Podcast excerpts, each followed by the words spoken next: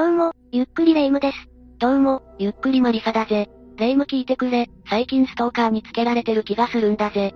勘違いだから大丈夫よ。最初はそう思ったんだが、家を出る時も帰ってくる時も常に視線を感じるんだぜ。思い込めば思い込むほどそうなってしまうものよ。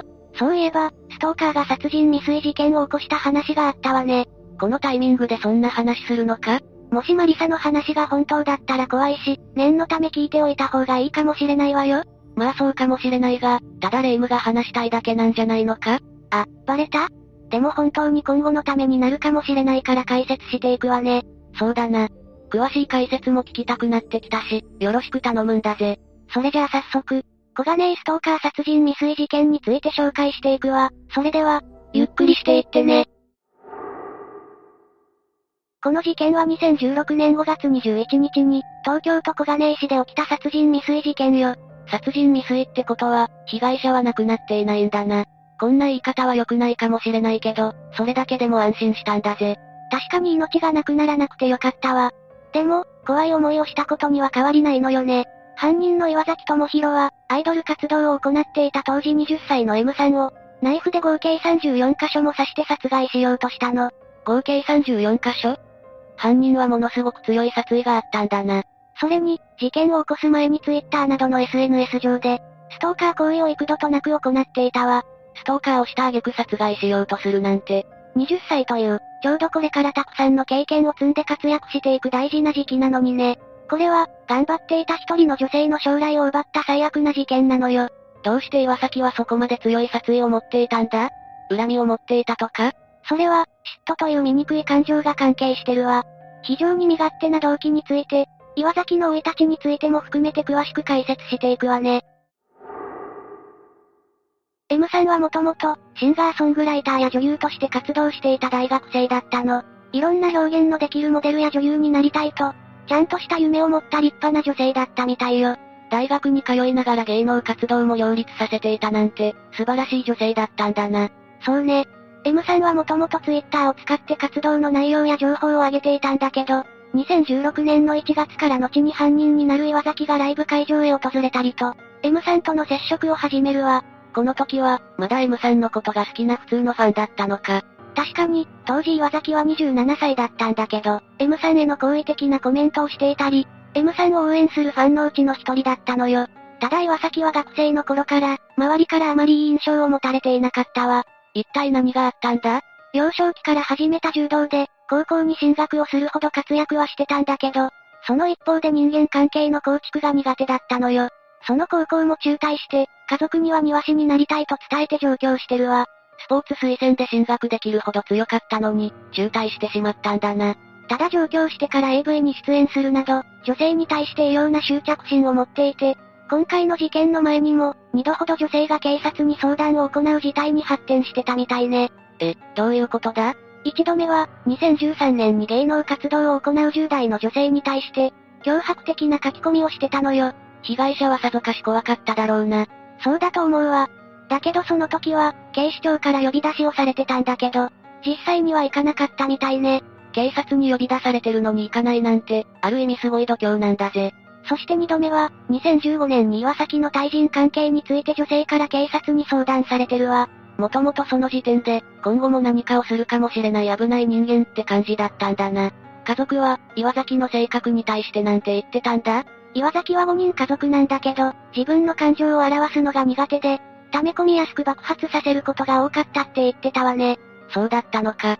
それで、今回の事件の話に戻すけど、岩崎が M さんのツイッターに書き込みをしてた時の、アカウント名は、君のことが嫌いな奴はクズだよというものだったわ。ちょっと個性的なアカウント名だな。まあ確かにね。当初は友達になりたいだったり、一日の大半をあなたを思っていたなどとちょっと不気味ではあるんだけど、アイドルのファンにいてもおかしくないレベルだったのよ。まあ、ファンの発言にしては多少アイドルに近づこうとしてる感じは否めないけどな。そうよね。だけどそんなコメントをしていても、その時は、一ファンであることからもちろん M さんからの返信はなかったわ。コメントに目は通すだろうけど、返信はしないだろうな。それでも岩崎はコメントだけじゃなくて、プレゼントとして時計を送ったわ。コメントとかプレゼントだけなら、まだ普通のファンと同じことをしていると思うんだぜ。この時までは良かったのよ。岩崎は、M さんからの返信がなかったことなどに関して、だんだんと嫉妬心をあらわにした不穏な書き込みをするようになったわ。迷惑極まりないんだぜ。自分がファンとしてやってることなのに、相手が反応してくれないからって相手を悲しませることをするのは間違ってるんだぜ。そもそも、そういう考え方を持ち合わせていないんでしょうね。好意的だった書き込み自体も、4月頃にはそのうち死ぬから安心してという、直接脅迫してるわけじゃないけど、攻撃的な内容に変わっていったのよ。その時は、M さんはまだ何も対策してなかったのか？一般人でもストーカー被害はあるのに、アイドルだったらなおさらそういう対策って大事じゃないのか？もちろん、その時すでにちゃんと警察に相談してたわ。だけど警察の対応は、M さんに恐怖心が見られず緊迫性がないとして、ストーカー案件を扱う担当に連絡をしなかったのよ。え、何それ？意味わからないわよね。M さんだけじゃなくて、M さんの母親も、岩崎が住んでいる京都の警察に相談していたわ。だけど京都府警ではなくて、警視庁に相談するよう促したみたいね。なんだか本当に不思議だよな。ことが起きた後に動くんじゃなくて、起きる前に未然に防ぐという行動を取れてないと、意味がないと思うんだぜ。マリサの言う通りね。この警察の曖昧な行動が、後にこの事件が起こる、重大な一つの要因にもなっているわ。そうなの？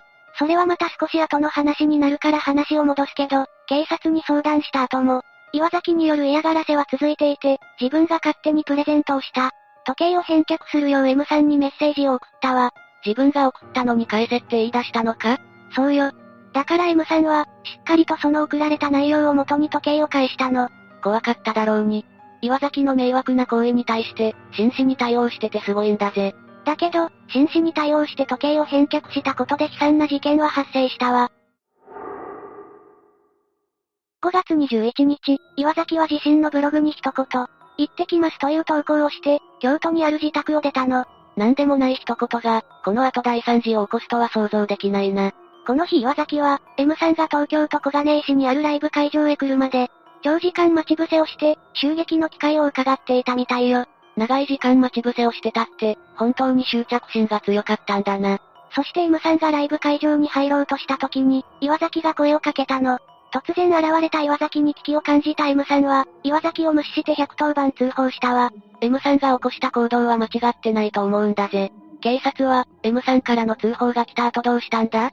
警察は以前、M さんから相談を受けていた際に、緊急通報登録システムに M さんの自宅の住所を登録してたの。だからなのかは知らないけど、通報があった当日 M さんが、どこから連絡をしているのかという位置を正しく確認せず、M さんの自宅に警察を派遣するという最悪なことをしでかしたわ。確認不足ってこと？その確認が正しく行われていたら、大ごとになる前に防げていたかもしれないよな。そういうことよ。110番通報をした M さんのその言動は、岩崎の激鱗に触れてしまって、岩崎は興奮状態になり口論になったわ。それで、激しい口論の末、岩崎は持っていた折りたたみナイフを取り出して、M さんの顔や首や腕など合計34箇所を刺したのよ。ひどいんだぜ。ひどいのはそれだけじゃないわ。M さんを刺した後、岩崎は自分で東京消防庁に119番通報しているの。自分がとんでもないことをしてるって分かったからか？それが全然違うのよ。岩崎は、M さんの傷ついた状態を見て、かわいそうだと思って通報したわ。え？自分が人を傷つけておきながら、かわいそうって、人事じゃないか。無責任な発言にも程があるんだぜ。無責任な発言は他にもあるわ。ま、まだあるのか？岩崎は M さんを刺した後に、倒れてる M さんを仰向けにして、行きたいの？行きたくないの？と声をかけてるの。そこまで来ると恐怖心しか芽生えないぜ。そんな発言は、犯行を起こした人の口から出していいものじゃないんだぜ。その通りね。それで、自分が通報したことで逮捕されたってことなのか？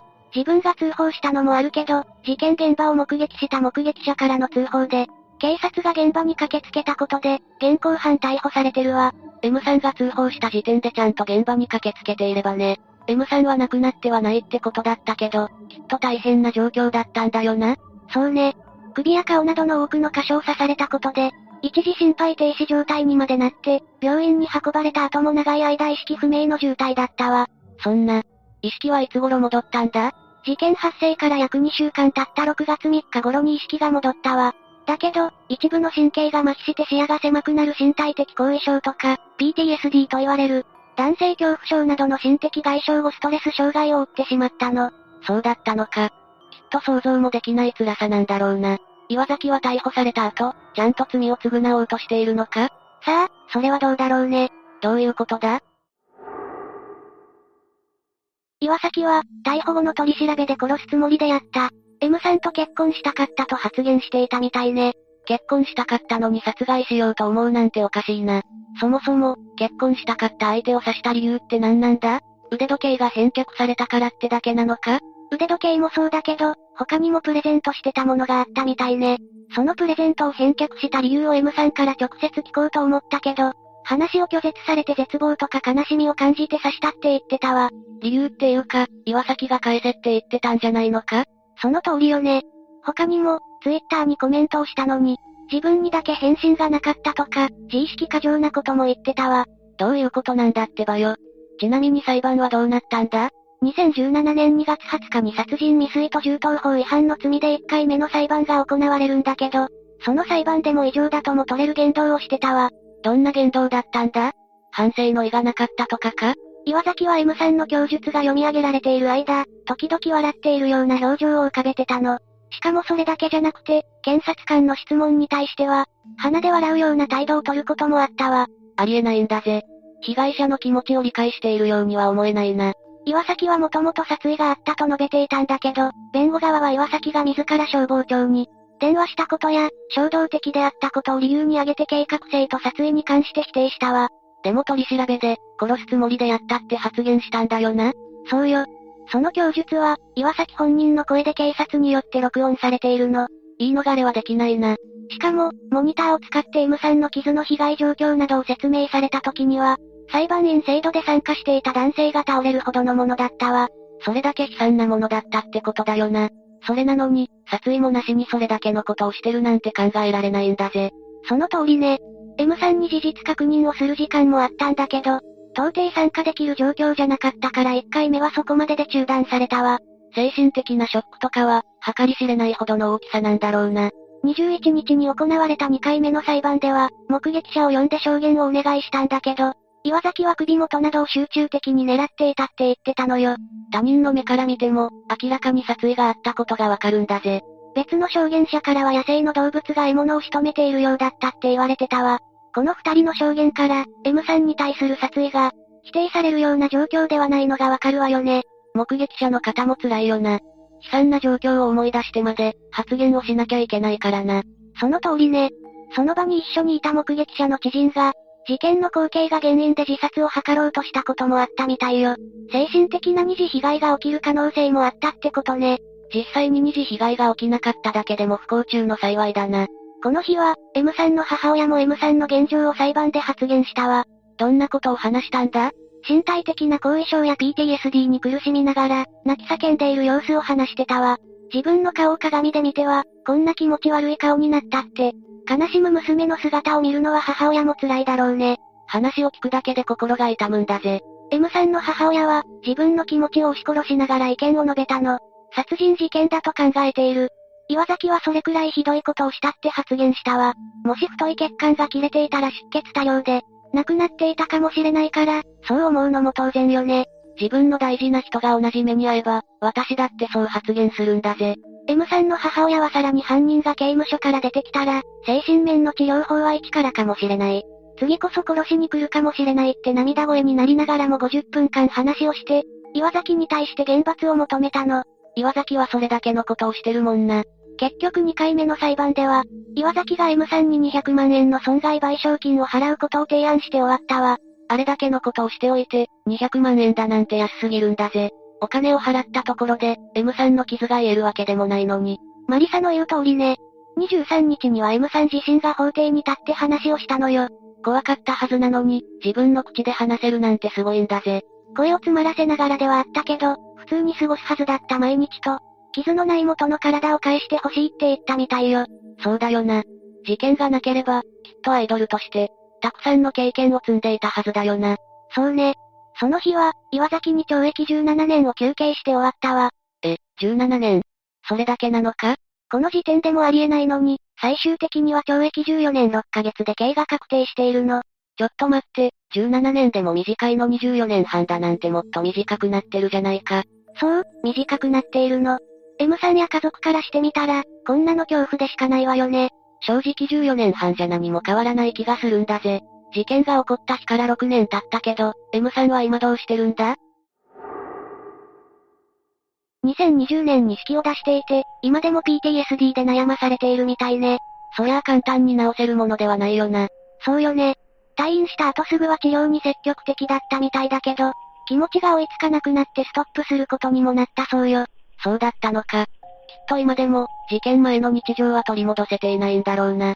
少しでも早く元の日常が取り戻せることを願うばかりね。ちなみにストーカー被害は事前に警察に相談していても、悲しい結果になる事件がたくさんあるのよ。今回の事件もそうだけど、もっとストーカー被害に対して、考え直した方がいい気がするんだぜ。そうね。何かが起こってからでは遅いからね。あ、そろそろみーちゃんにご飯あげないと。みーちゃん誰だそれ？最近この辺に住み着いた野良猫なのよね。野良猫に餌あげたらダメだろ。近所の人が引き取る形になってるから大丈夫よ。気を使ってみんなでご飯あげてるの。そうだったのか。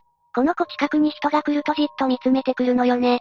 すごく可愛いわ。あれ、私が視線を感じるのってもしかして野良猫だったのか。そうかもしれないわね。ご飯が欲しくてじっと見てたのかもしれないわよ。